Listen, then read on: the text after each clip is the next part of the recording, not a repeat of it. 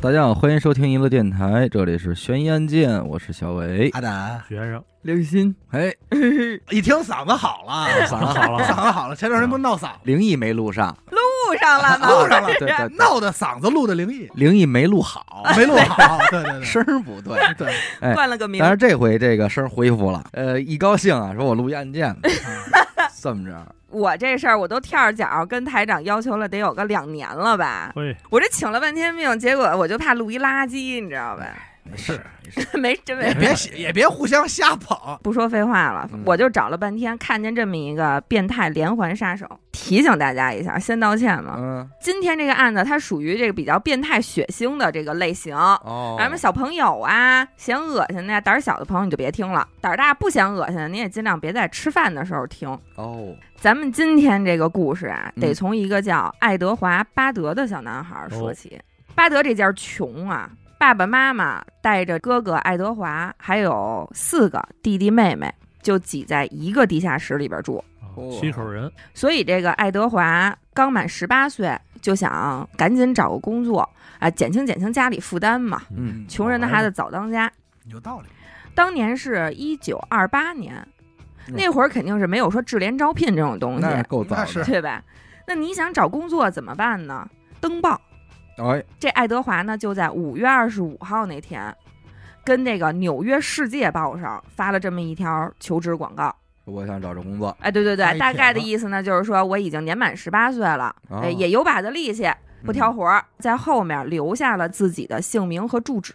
哦，三天以后，爱德华家这个门铃就响了。开门一看，外边站着的呢是一个西装笔挺的文质彬彬这么一个银发老人，胡子也都花白了。这是老板亲自上门啊。，说我叫 Frank，哦，从法明戴尔来。你们家是不是有一小伙子叫爱德华哎呀？老北京人 绝对是老北京。你们家 你们家吗？嗯你们家 都连字儿了，是，说我看报纸上、他要找工作，嗯，我们这边正好有个岗位缺人，嗯，就想过来看看嗯。爱德华他妈就赶紧把这 Frank 老爷子就往屋里迎啊，嗯，说：“爱德华，快下来吧。” Frank 往爱德华他们家里一坐，还真有点蓬荜生辉那劲儿。啊，有钱啊，是穿的噼儿啪的。一家人赶紧忙活着就给老爷子搬凳儿、倒水，嗯，说：“我呀，以前是在城里干装修的，哦，哎，退了休以后呢，我拿着退休金，就在这乡下买了个农场。嗯前两天呢，我这边有一个工人啊辞职了，正好看你儿子那广告，就过来问问他愿不愿意去我那农场上班去。嗯，工资呢每周十五美金。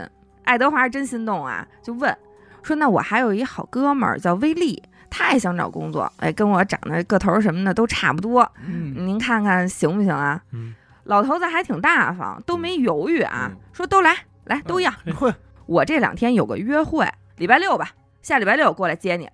啊，这一转眼就礼拜六了啊，中间咱们就不说了。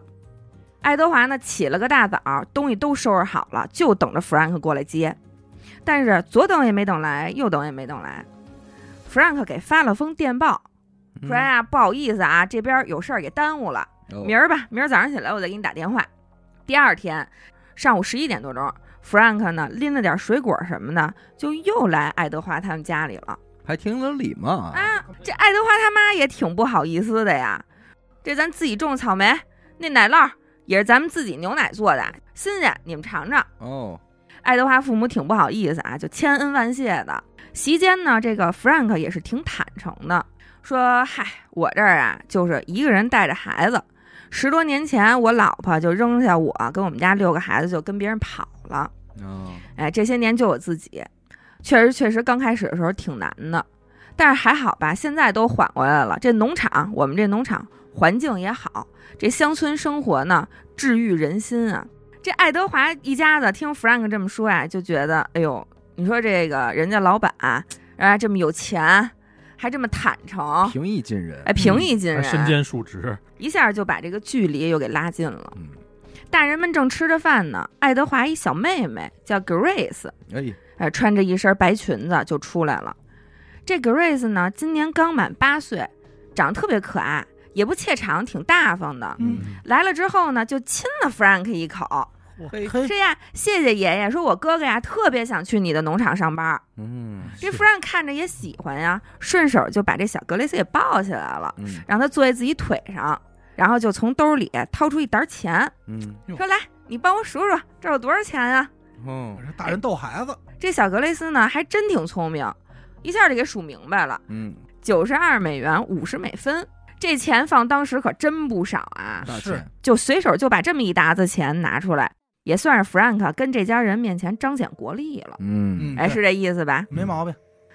行，你这数学好，要不然以后啊，等你长大了，给我当会计来得了。哎就塞给 Grace 五十美分，嗯剩哦下的钱揣兜里了，说你拿着吧，买点糖吃。起身道别就要走，嗯说哎，我得先走了。今儿啊，我妹他们家孩子过生日，哎我就先过去参加那边一 party。都挺忙，这么着走呢，全家人就往出送他，拢共其实也没两步啊。嗯快走到门口的时候，Frank 突然就停了，嗯要不让这 Grace 跟我一块儿去吧？哦我小侄女跟 Grace 差不多大，俩孩子还能一块儿玩会儿，就个伴哦儿，哎，吃点就个好伴儿。的嗯啊，然后就蹲下问这小姑娘，说你愿不愿意跟我一块儿去啊？嗯小格雷斯是真挺喜欢这 Frank 的，嗯你想上来就倍儿亲人一口啊嘛？是为什么？因为这几人这几天啊，家里人没事儿就聊，说啊，你哥马上就要有新工作啦，嗯这工作怎么怎么好，这老板怎么怎么有钱，说白了，这个心理地位已经给推到这儿了嗯，哎，所以他就挺想去见识见识的，跟着。家大人其实还挺不好意思的，说啊，这哪行啊，给您添麻嗯对，烦，这多添麻烦嗯呀！啊，那不行。弗兰克说没事儿没事儿，我这小侄女啊就爱热闹，嗯人多了她高兴，Grace 去了她肯定喜欢，而且啊这地儿也不远，就跟旁边五彩城清河五彩城八层那涮肉馆儿。哦这 party 结束了，我正好啊把 Grace 送回来，然后接上这爱德华跟威利，我们就走了。嗯就上农场了啊，哦爸妈这么一听，也真是没法拒绝了。对，心里呢还挺感动的，心说：“哎呦，爱德华这回真是摊上个好老板，又有钱，又这么平易近人，对我们家这么好还热爱孩子嗯啊！家庭聚会都邀请我们家孩子去，然后就嘱咐了两句。格雷斯说：‘你得听话啊，嗯啊，到那儿别瞎闹，别吃那么老多。’就让 Frank 把这小姑娘给带走了嘿。结果呢，这么一走，Grace 就再没回来，是应当是这么回事儿，因为这毕竟是案件嘛。对对吧？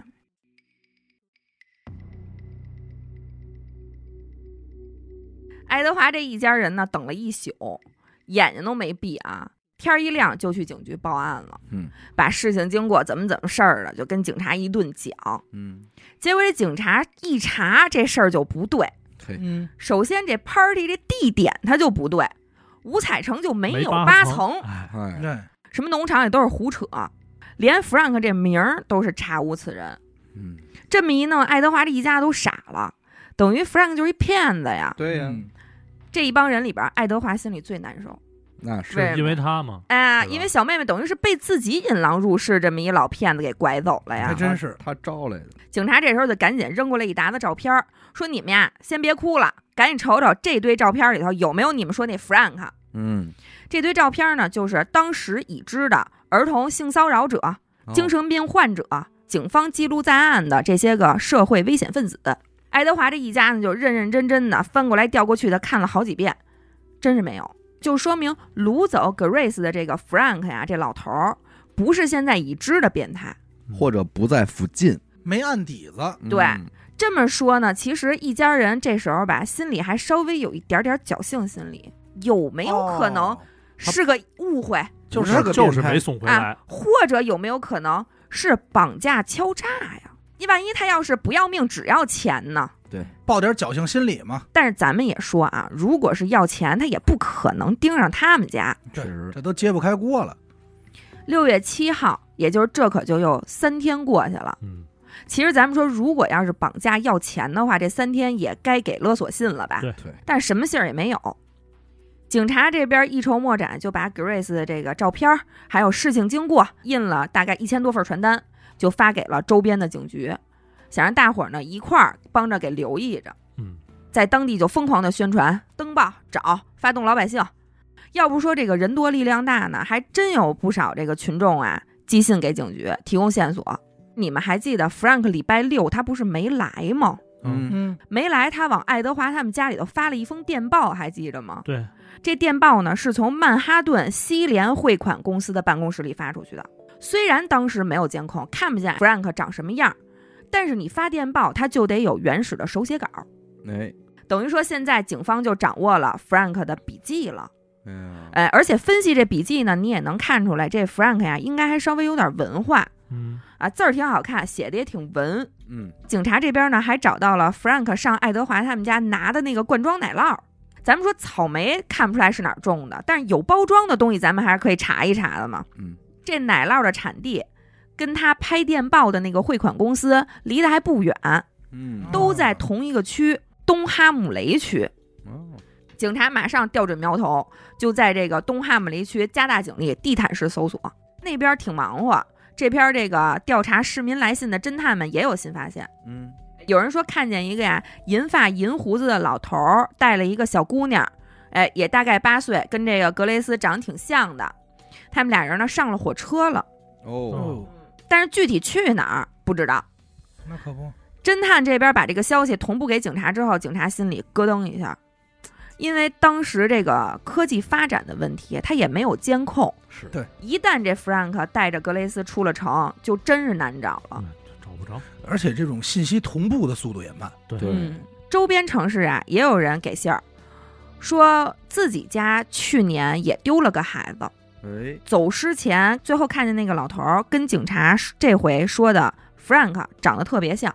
去年，也就是一九二七年，有一小男孩叫比利，四岁。那天呢，他正跟这个楼道里啊，跟三岁的弟弟跟那玩儿呢，还有一邻居家哥哥，十二岁一小男孩儿。嗯，这小哥哥玩了一会儿，他在家里头还有一个妹妹正睡着呢，本来嗯，结果呢，没一会儿他妹醒了，就嗷嗷的哭。这小哥哥没办法呀，就只能赶紧回家哄妹妹。好容易又把妹妹哄好了之后，再出去楼道里就没人了，嗯，俩小孩都找不见了。小哥哥就喊了两嗓子，说：“比利哪儿呢？嗯别，瞎跑啊！”也没人回应，在周围呢稍微找了找，也没见着人。因为这几个孩子呀、基本上天天都在一块儿玩儿，也都挺乖的，不会乱跑，就出不了这个圈儿。嗯，所以这小哥哥挺警觉，赶紧就去找比利他爸去了。嗯，家里人一顿找，最后在这个大楼的顶层找到了三岁那小男孩儿。比利没在身边儿，嗯，他爸就赶紧问这小孩儿说：“你说你哥呢？比利呢？”弟弟说：“那个恶魔把比利带走了。哦，”他爸当时就没信，就没当事儿，就觉得有小孩儿太小了，瞎说八道呢，嗯赶紧就接茬儿在这附近再着急忙慌的找，结果肯定是没找着啊，只能报案了。嗯等第二天侦探上他们家来调查的时候，其实对这个比利的小弟弟这个小目击者啊也没当回事儿，谁也没往绑架诱拐这方面想。俩孩子一块儿出去的，要是诱拐，他怎么可能还给你剩一个呢？对对吧？留个隐患，留一目击者，啊嗯，而且剩下的这个比比利还小一岁呢，按说比比利还好骗，对对对吧？俩一块儿带走他也不费事儿啊。还好卖呢，啊，对呀、所以他们这调查的方向都是往这个是不是孩子出去去附近工厂玩儿走丢了，迷嗯路这块儿哎，掉坑里了还是掉河里了，全都是往这边琢磨，嗯意，外，意外，对，全当这个儿童走失案调查的，所以就组织了一堆人，也是一样地毯式的搜索，河里头打捞，一无所获，实在没辙了，这才有人又想起比利他弟来了，好好一问，这小男孩说，跟比利说话的呀是一个瘦瘦的老爷爷，嗯，银白色的头发跟胡子。哥哥呢跟他说了一会儿话，他们就一块儿走了。比利这个案子到现在也没破，就是截止到 Grace 也出事儿的时候啊。这回 Grace 这事儿一出，比利他家人一看报纸上写的这老头儿，赶紧就联系警方。警方把这俩案子放在一块儿一看，甭说了，就非常有可能就是个连环案。对，而且这老头儿呢，大几率是个恋童癖。那是了，对嗯但是非常非常遗憾的是，到目前为止，以上这些就是警方对这个案子所有的了解了嗯。接下来就是好长一段时间里头都没有再有什么新的突破。你就想吧，连这犯罪嫌疑人的一张照片儿，都就没有长什么样儿都不知道，对，几个简单的描述，这一晃就过去了六年。嘿，在这六年里头，警察也没闲着，眼瞅着呢没有什么新的有用的线索，他们就开始往出放假消息，哦，啊，哎，说我们这案子又有什么突破了啊？哦因为他是判定这个人是一个连环的杀手，敲山震他就虎觉得这个人不会停在格瑞斯这儿。嗯嗯，他觉得他还会再来，而且 Billy 和 Grace 出事儿这两个城市虽然不在一块儿啊嗯，但是离得不远，嗯他觉得还是这一片儿，他还得再干，嗯就想放松这个犯罪嫌疑人的警惕嘛，让他甭管是再次犯案也好啊，或者说看看他会不会有什么新的动作。钓钓鱼，对，这六年就抽不冷的放出这么一条，抽不冷的放出这么一条，结果呢，一直也没有什么特别的效果，警察也急了，说这回啊，咱们来个最后通牒，嗯就登报。Grace 失踪案的重要线索，我们已经掌握的差不多了，嗯估计再有不到一个月就破案了。哦哦哎，结果不负众望啊，Frank 还真就上钩了。哦又行动了，消息放出去十天以后，Grace 他妈收到了一封信。嗯哎，这信呢大概分为两个部分，其实你们上网查都能查到这个手写的英文原稿。说，亲爱的巴德太太，嗯一八九四年，我一个朋友约翰在一个地方上班儿，嗯他们从旧金山前往呃一个城市，到了那里之后呢，他跟另外两个朋友上岸喝酒去了。等他们喝完酒回来，发现船已经走了。嗯当时他们到的这个目的地啊，正在闹饥荒，所有的肉都特别贵，大概呢每磅一美元到三美元之间。日子真的是挺难的啊，以至于当地所有十二岁以下的孩子都被当成食物给卖了。嗯哦为了避免其他人给饿死，但凡是十四岁以下的，甭管是男孩儿女孩儿，在街上走都非常的不安全。他们的后背是身体最甜美的部分，哦，都被当做小牛肉卖，价格最高。约翰在那儿待了那么久，已经尝到了人肉的滋味儿。嗯回到纽约之后呢，他偷了俩男孩儿，一个七岁，一个十一岁，把他们带回家，脱光衣服绑在壁橱里。约翰每天晚上打他们几下，折磨他们，让他们的肉呢变得又嫩又好吃。啊他身体的每一部分都被烹调食用，当然了，除了头部、骨头和内脏。嗯他们的屁股呢，在烤箱里烤了、煮了、炸了、炖了，尝试了各种烹饪方法。呃，那个时候我跟约翰住得很近，他经常告诉我人肉有多好吃，嗯我就下定决心要尝一尝。哦哎，这是他的这封信的上半部分，大概就介绍了一下自己为什么对这事儿感兴趣。哦然后下半部分呢，他就非常详细的描述了自己是怎么把 Grace 骗到家，又怎么杀了她，然后怎么吃的。我操在六月九日周日，我带着一罐奶酪和草莓登门拜访你们位于什么什么地儿的一家里。当天我们共进午餐，Grace 坐在我大腿上亲吻了我，那时我便决心要吃掉她。我的天，那还真是他，他知道细节呀就是她呀！嗯我假装带她去参加一个聚会，而你同意了。你说这不是杀人诛心啊？这帮帮你回忆你的这痛可太变态了啊！嗯而你同，我觉得就这几个字儿，嗯，而你同意了，我把他带到我一处预先选好的地方，位于嘟啦啦一个地方的空房子里。嗯我们到达那儿后，我告诉他先留在外面，他在摘野花儿嗯。我先上楼脱光衣服，若我不这样做，恐怕他的血会溅到我的衣服上。哎呦，当一切准备就绪时，我走到窗前喊他，我随即躲到壁橱里。当他发现我赤身裸体时，开始哭泣，并试图下楼。我逮到他，他说会告诉妈妈。他踢我、咬我，然后用指甲抓我。嗯我把它掐死以后，将它切成小块儿，这样我就可以把肉带到我的房间里煮熟吃。嗯烤箱里烤着它又甜美又嫩的小屁股，我花了九天才吃光它。嗯最后我没有强暴她，她死的时候还是个处女。Grace 他妈还不识字儿，你知道吗？嗯，是让大儿子爱德华这把这封信念完的。好哎呀，哎，一家人都受罪不是，关键，你想，爱德华还是这件事儿的始，咱就说因他而起啊，啊，嗯是他给对吧招来的这个。然后他再帮他妈，去回忆，这是一个什嗯么心态啊？他妈听完了心脏病都要犯了那。可不爱德华一边念一边也是死的心都有了。嗯咱们说这封信虽然残忍，但是它太重要了。首先，这封信的笔记跟六年前 Frank 拍电报时候那封手写稿对得是上一模一样的，嗯对得上，说明这肯定是没错儿了没。跑，而且更重要的是什么呢？这个信封上还有一个特别重要的线索，在信封上啊有一个六角形的小徽章，嗯徽章上面呢有几个字母，其实就是纽约私人雇佣司机协会的意，这个意思嗯，是这儿的这么一个小徽章。公家的信封儿呗，哎，能找着所属，对，这就算是有迹可循了呀。对，警察赶紧就奔这协会去了。协会的理事长呢也特别配合，开会把这事儿就布置下去了。说最近谁见着这么个人啦？嗯有没有什么消息？嗯哎，大家伙儿一块儿帮着找。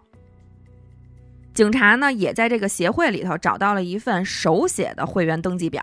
嗯哎，对比笔记之后，发现了一个叫亚伯特·费雪的人，嗯，因为他肯定不可能拿真名儿去爱啊德那华是他们家嘛。登记的信息里边儿还有这费雪的住址，嚯，嘿，哎，太好了！这容易多了一下。嗯，对呀、警察看见了也特别兴奋，赶紧就跑到了这个住址所在的公寓。但是要不怎么说是一波三折呢？嗯亚伯特·费雪啊，刚他妈退房嘿，就没两天，没赶上，退租了，那退租了。但是这时候公寓管理员说话了。哎嗯对对，别走别走。这费雪啊，临走之前嘱咐我啊说，他还有信得往这儿寄，哦好像是他儿子给他写的，让我先给收着。他说他有功夫再过来拿。哦，警察一这边就赶紧联系当地邮局。嗯没过两天，还真截获了一封费雪儿子写给他要钱的信，嗯哦，但是现在也只是拿到了这封信嘛。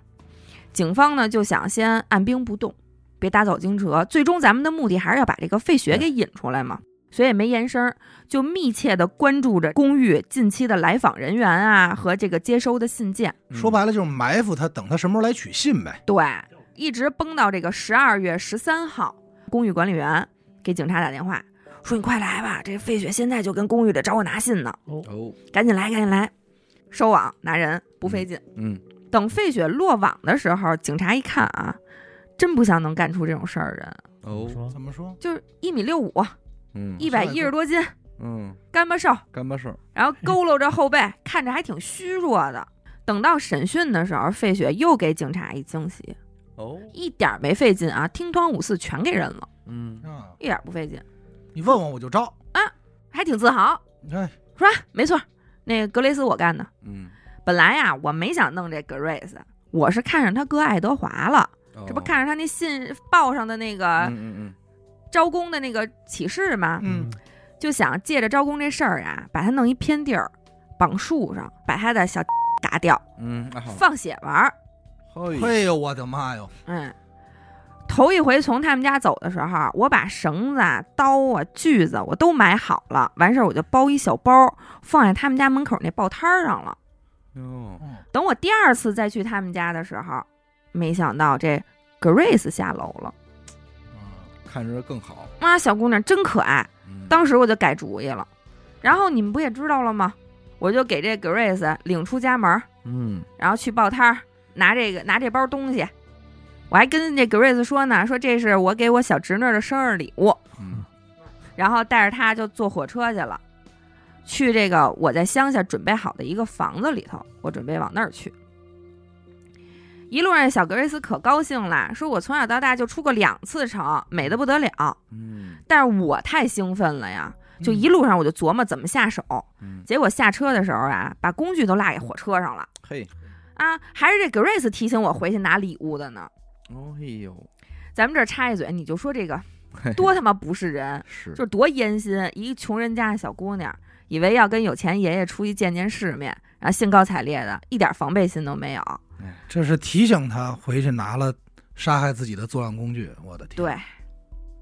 然后这俩人啊，就下火车，沿着一条特别偏僻的小路，就走到了一栋废弃的房子跟前儿。嗯，费雪就说：“说亲爱的，你先跟楼下玩一会儿，嗯我上楼准备点东西，一会儿叫你，你再上来啊。”哦，哎，这小格雷斯挺听话，就在楼底下采野花儿，想一会儿去 party 的时候送给这个费雪过生日的小侄女，这多好哎哎，的给人孩准子备份儿礼物。来看看，这时候的费雪呢，上楼打开他这工具包，把衣服全都脱了。刚才他自己也说了，脱这衣服倒也不是为了侵犯这 Grace，是怕他一会儿动手的时候啊，把他们自己这衣服弄脏了。嗯都准备完了，费雪不就叫这个格雷斯上楼吗？嗯，然后残忍的把这小女小女孩就给杀害了。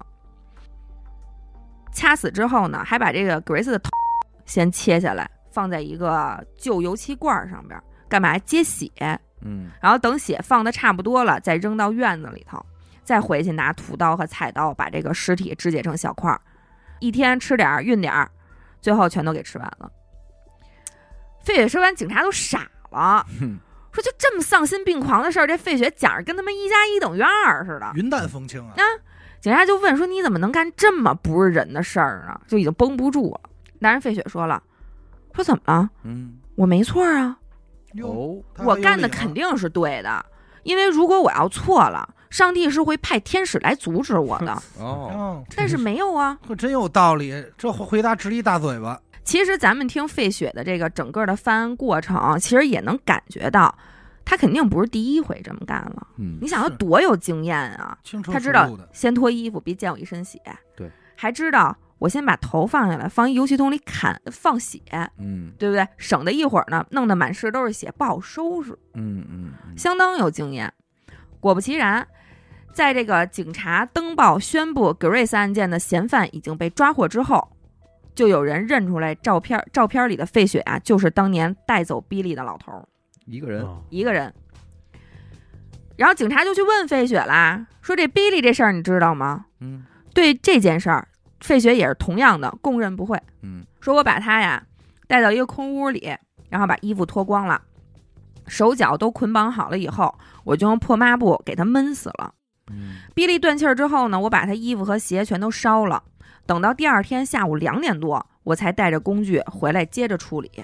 嗯，这个小比利啊，哎呀，软嫩多汁，富有弹性，咬劲儿十足，美味可口，简直就是比我吃过的所有的肉都要好吃一万倍。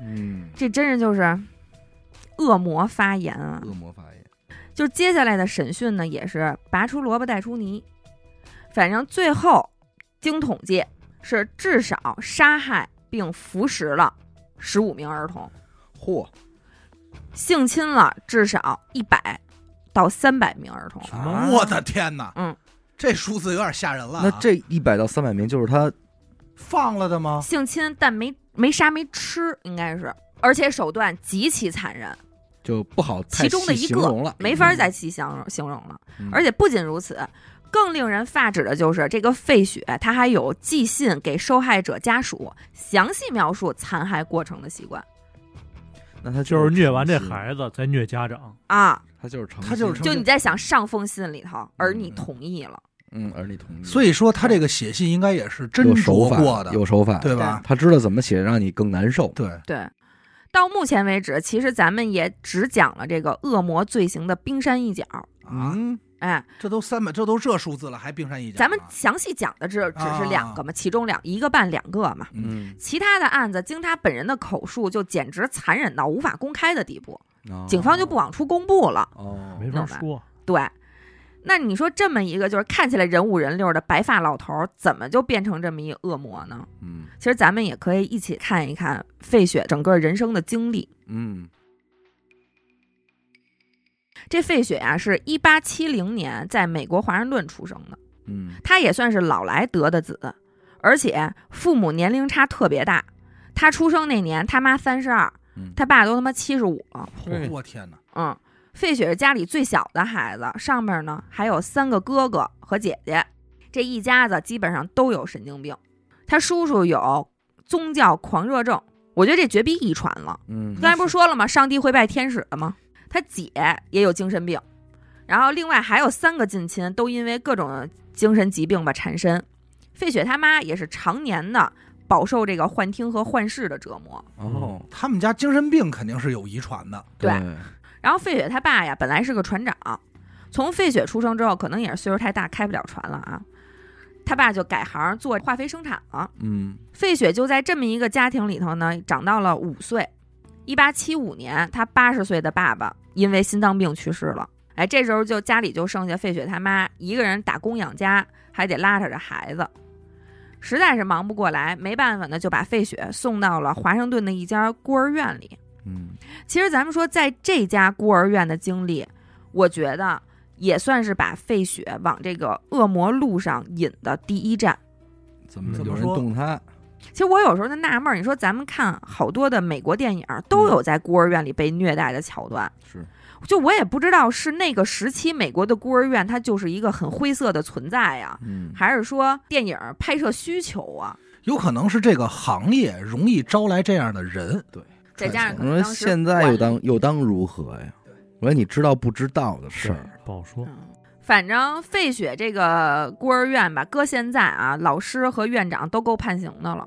是吧？哎，他们日常是怎么着呢？就是说，谁要是犯错误了，就当众脱光衣服被打屁股，嗯，而且就打屁股可不是打你小屁股，嗯，不是这种，是真的往狠了揍，就底抽射底射的，对，底射底射的。刚开始这个费雪刚去啊，也是相当的疼啊，也嗯疼也害怕。但是经过这么一段时间的鞭打之后，费雪突然觉得，哎，还挺舒服。这感觉还挺好的。所有的上这瘾个了虐待都是从被虐开始对的。，嗯，他太明显了，嗯，然后慢慢就给爱上了。你瞧，不仅如此，费雪甚至还产生了生理高潮。哇哦，哦，但是咱们刚才说了啊，这个惩罚他是他妈当众嗯裸体打，也就是说有目共睹。有目所有同学都看着呢。哦嗯，这一看不要紧啊，费雪就不仅在这个被惩罚、被揍和有快感这两件事儿里拧巴，嗯，这又加上了一条同学对他的嘲笑和霸凌。你说，就他很容易就成为被霸凌的对象啊。是对反正费雪在这个孤儿院一直待到了一八八零年，也就是他十岁才从这儿走，哦，跟这孤儿院就这么着过了五年，嗯，就把他这变态的底子给打出来了。从孤儿院出来之后的第三年，也就是这个一八八二年，十二岁的费雪谈恋爱了，嘿，对象是个男孩儿啊，啊，啊。要不怎么说这个鱼找鱼，虾找虾呢？嗯，费雪跟这男孩在一块儿是真没少学东西，啊，什么喝啊、吃啊，嚯，都是这时候学的。嗯也是餐饮这块嗯的， 对，饮食习惯嗯然后这男朋友呢，没事儿还带着费雪去澡堂子，啊，这可真是打着费雪命门上了。是那打他妈手背上得以了，啊，那么多男人的裸体随便看，嗯有好大一阵儿，这费雪没事儿就往澡堂子一腻。嗯，与此同时呢，还有一件事儿也让他觉得特别兴奋，满是找这个征婚广告，还有这求职信息，嗯，看那上面那些个个人信息，给人写那种黄色骚扰信，哦污言秽语的。那这他也会就是觉得特爽。很高兴你，看，他也觉得特爽。你看，这时候他他妈就知道看求职广告。嗯，一八九零年，这个费雪就二十岁了，正当年。这时候呢，他就去了纽约从事这个男妓的工作，嗯，嗯，这工作适合他，把兴趣变成工作嘛。是他自己也说，说那段时间我实在是太喜欢男的了，快乐我，的妈呀！就这么着浑浑噩噩的呀，过了九年。二十九岁那年，费雪在母亲的强制安排之下，跟一个比自己小九岁的女的结婚了。哦，这一结还没闲着，生了他妈六个孩子。嘿，哎呦，你看他都行，嘿，你说这嗯两头站，结了婚之后，这费雪男妓的活儿肯定是干不了了，嗯，就找了一份油漆工的工作。啊，但是咱们还得说这个恶魔嘛，他嗯怎么可能踏踏实实的过正常人的生活呢？对他这爱好都扎了根了，对啊，在婚后，费雪也一直没断了的强奸、猥亵儿童，他就一直没断过。我他就觉得他欠在哪儿啊？他他妈自己有孩子，你怎么不吃自己孩子呀？嗯，你怎么哎不对自己孩子动手啊？啊，还真没有，而且他媳妇儿和他这六个孩子，咱也不知道真的假的啊。嗯 反正他这六个孩子和他媳妇儿是完全不知道费雪的所有犯罪行为，并且觉得他是个好父亲、挺好啊丈夫。啊，你想这点就我觉得特孙子在哪、啊，没准儿啊，他这六个孩子是她老公的， 有可能，也有可能。就是我觉得他孙子在哪儿啊？就是警察问他的时候，他说：“嗯你干这些，你不觉得令人发指吗嗯？”他说：“是上帝是要天使会拦着我的。嗯”，那他妈你怎么不对自己孩子动手啊？说明你还是有道德伦理的这还真个。是啊，对吧你他妈往里傻不往外傻，对时不时呢他还换个男情人。啊，哎，这边有媳妇儿跟人听汤五四生六个孩子，外边还不停的换这个男情人， 老公换老公男情人帮他叮当五次生六个孩子嘛？是，我觉得应该是她老公生的，要不然不能这六个孩子那么正常。哦，还从真人家基因来讲，哦，是吧？哎有兄弟点意思啊，都让你猜那 透得有了，这精神病嘛。 都是老王的孩子，哎，跟老费没什么关系，老公的孩子，老公的孩子。这费雪晚年被捕之后啊，经常还回忆到其中一个情人，说那会儿我有一老公嗯，带我去一蜡像馆，哎，这蜡像馆里啊有一个切成两半儿的男性，嘿，嗯就又他妈给了这个费雪变态的灵感了。打这儿开始，费雪就对阉割这件事儿产生了非常变态的兴趣。嗯嗯，有一回坐火车出去，在车站的时候就碰见了一个有精神病的男的，嗯叫汤马士。嗯，你看他还是喜欢这个。费雪对汤马士可以说是一见钟情，嘿哎，就把这汤马士诱拐到家里头进行强奸虐待，两个礼拜，然后费雪就觉得有点烦了，就把汤马士呢带到一片荒郊野岭里。完事儿之后，费雪用剪刀皮给剪下来了。嗯，这个地方应该是血流非常丰富的地方吧，反正这一剪子下去之后，这血就哗哗的往外喷。应该应该比较丰富，有点这个宝丰县的这个既视感了， 啊 是嗯，这汤马士疼得嗷嗷的叫唤，嗯结果汤马士这么一叫不要紧啊，又他妈给这费雪叫兴奋了，嗯这更来都精站神，着，真是啊都站着。我是发现他什么都喜欢，他这开关特别多，多你知道对吗，嗯就这点变态的事儿没有他不感兴趣的，嗯，他这个性癖太满了，这人，更来精神头了。嗯这我也喜欢。哎，就把啊 啊，不是，我就说，我他你好好妈说啊， 替我替费雪 说的，心里话说的是，真是你好好不。是，我是正常接，哎我接着哎呀你完了浓眉大眼的张，啊我现在解释，不清楚了，我说什么都他妈，我也一不直用解释开关。是我说的是费雪说，这我也喜欢。哎行，嗯你说你的吧。嗯，就从兜里把刀给掏出来嗯了，哎，就一片儿一片儿的把这个汤姆士的肉给片下来，凌迟了，哎，放嘴里开始吃这人肉刺身。我的哎妈呀，呀，汤马士已经疼得昏死过去，早就他妈昏死过去那了。可不嘛，他这边不叫了，费雪也就停筷子了。没劲了啊。哎也没劲了，还用手绢儿蘸上这个双氧水儿，给汤马士把伤口给包扎上了，然后扔下十块钱美金，嗯亲了汤马士一口，说：“宝贝儿，先走了啊，嗯，就走了。好，这是他第一次杀人吗？”这是他第一次吃人，啊哎嗯呦，他没杀他，他给他包扎伤口了，谁知道他死没死？他不知道他死没死，他只是骗肉吃，这必死吧？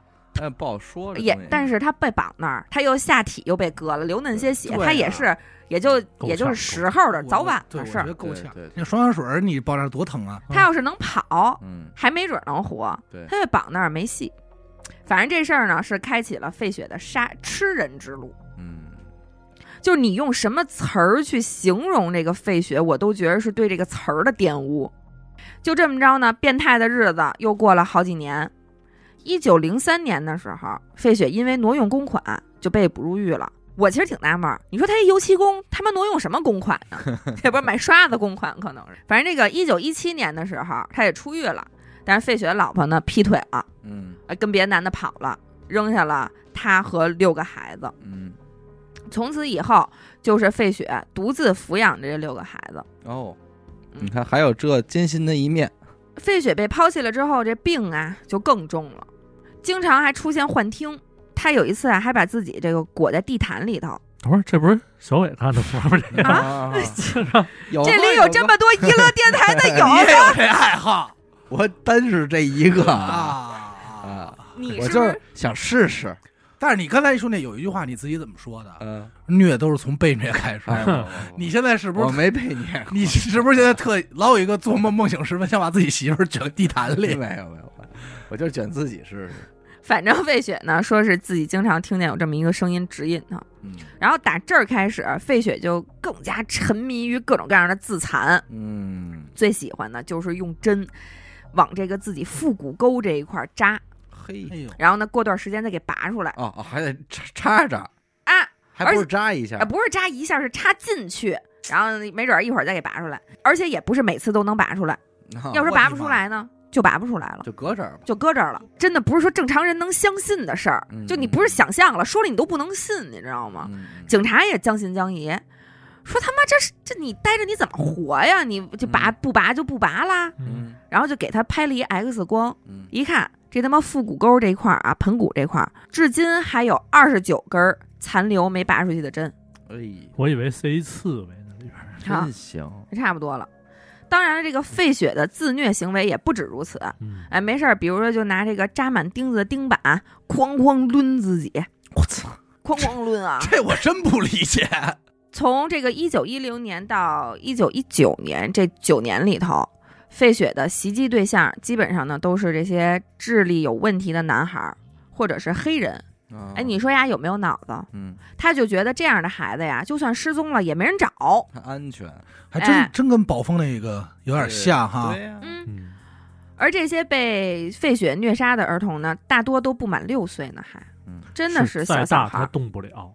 你嗯想想他那个儿，嗯，对吧 Grace 可能是真是太好骗了，八岁 了都，就他这样的，上来还想骗那孩子十八呢，啊啊，不可能。十八岁都敢干。十八不把他打死，这话再说回到费雪被捕入狱之后，这不就嘁哩咔嚓全都交代了吗？嗯面对警方的询问，费雪也是一点都没有害怕跟愧疚的意思，嗯是全程面带微笑，然后就如数家珍一样的把自己这几十年犯下的罪行交代的非常详细，还扬言说自己啊在美国的每一个州都杀过小孩儿。但是他说的这些事儿，有的案子在经过警察的证实之后，证明这个费雪没吹牛逼。因为到这个时候，警察已经不敢信了，就觉得你是不是吹牛逼呢？嗯，因为有的罪犯会这样嘛，嗯对反正我也活不了了，我就吹嘘自己的这个犯罪行为，那咱们对吧讲过那个吗？嗯对，卢卡斯，因为它都对得上。但是呢，因为数量庞大，所以有更多的案子，因为太长时间，所以没有办法证实了。警察这边听着费雪说自己这些犯罪经历呀、都觉得受刺激，嗯也给费雪找了心理医生，想看看他这个心智到底有多不健全。嗯其实这个还挺重要的，因为会影响他的量刑，对，有可能嗯。但是费雪犯下这个滔天大罪和这个变态行为啊，心理医生都不愿意见他，嗯跟他聊一会儿，他妈那心理医生都觉得恶心。哼，这给心理医生聊疯了，哎，医生反正出来也说了，说费雪这心理疾病啊，已经到了不可归类的程度了，嗯我没法给他定义。到头了，站的全，哎，审判的时候，这费雪竟然，你说他认罪认得这么痛快，嗯审判的时候他不干了，嗯，说我有精神病，你不能判我，哦，，要求他妈无罪释放。你说他真是疯了真的没想真是没想明白。家里还有事儿呢，说我这所作所为啊，并不是我的本心，嗯都是我这幻听闹的，你说这都是我内心的声音、上帝的指引让我这么干的。嗯咱们说，确实从各个角度来说，费雪都绝对是一个严重的精神病患者。是，但是，如果承认了他精神异常，就没法儿实质的定他的罪了。哦，嗯，就在这陪审团挠头的时候，因为谁也不想放过他，嗯你知道吧？在陪审团挠头的时候，也不知道费雪是怎么知道的，这自己啊将会被处以电椅死刑。嗯，顿时他就来了兴趣了，嘿，说这行，哎，把哎凳子再搬了搬，说你说说怎么弄？高兴了，哎嗯呦啊，你好好跟我说说。这警察就说呀，说到时候啊嗯，就给你绑在一铁椅子上，嗯身上都五花大绑啊，嗯都给你绑好了，这手脚全都捆上，嗯，然后再拿这个电给这椅子一通电，电到时候压的你就活活电死，哎你就冒烟儿都，可都哎疼都了。糊了我们往常电的人都嗷嗷叫。哎啊！真的，费雪当时啊都没废话，说行，我没精神病，判吧，能不能现在就执行？就来这个， 就来这个，你说好是这个，我可就认光啊。骗我啊，费雪的死刑是在一九三六年执行的。嗯自从听说自己会被电死之后，亚伯特·费雪就特别期待，特别兴奋。说赶快吧，说执行的当天啊，费雪甚至都迫不及待的帮着警察用带子把自己手脚都绑好哎哎啊，帮人一块儿绑，还说呢，说你那边应该怎么那么系扣，哎这样绑得更死，哎你知道吧你？都不会呀啊，你这笨胳呢膊上你还少一处，要不然到时候我那膀子能动。哎好呦，家伙，指导这帮警察我要是警察，我就不用不电压呢，我就让他看那电椅，我他 妈虐压缠。 死他。 馋死你，最啊后馋死的，通电的那一瞬间，嗯这费雪的表情就是无比的享受。哦，高兴乐了。那年亚伯特·费雪六十六岁。六十六，我其实说句实在的，我看到这儿的时候，我颓了。是为什么呀？我就突然意识到，你说就这么一个十恶不赦的恶魔啊，对，你还就就这一下真的拿他一点儿办法都没有。是是，你说你怎么弄他？嗯电椅他都觉得爽。嗯我其实看到一半的时候，我就想，我说操，这傻逼要搁古代就好了，应该给他凌迟处死，一片一片骗他。嗯他肯定也我喜觉得欢，他得更美，高他也兴喜欢。高兴，是不是？那他妈还更高兴了吗？活活没死吗？所以就是说，咱们能想的那些特别变态的惩罚也好啊，这些虐待人的方案，在人眼里都是享受。你就真没辙，那我不让他死啊！所以许梦说就是馋死这个馋人，死，你说这这个人，他保不齐在某个领域都被推崇为呃大神。最早说这个各种变态、这种虐待的、玩这些的人，嗯，他怎么把这些东西分类的？他不就是通通过事实上有人做，嗯然后他再去品？